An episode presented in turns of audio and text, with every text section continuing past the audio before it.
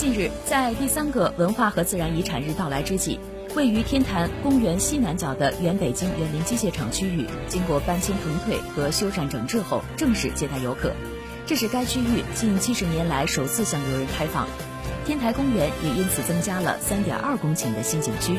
按照一九九八年天台申遗时的承诺，到二零三零年要恢复古坛完整风貌。同时，天坛是中轴线十四个遗产点和两个世界文化遗产之一。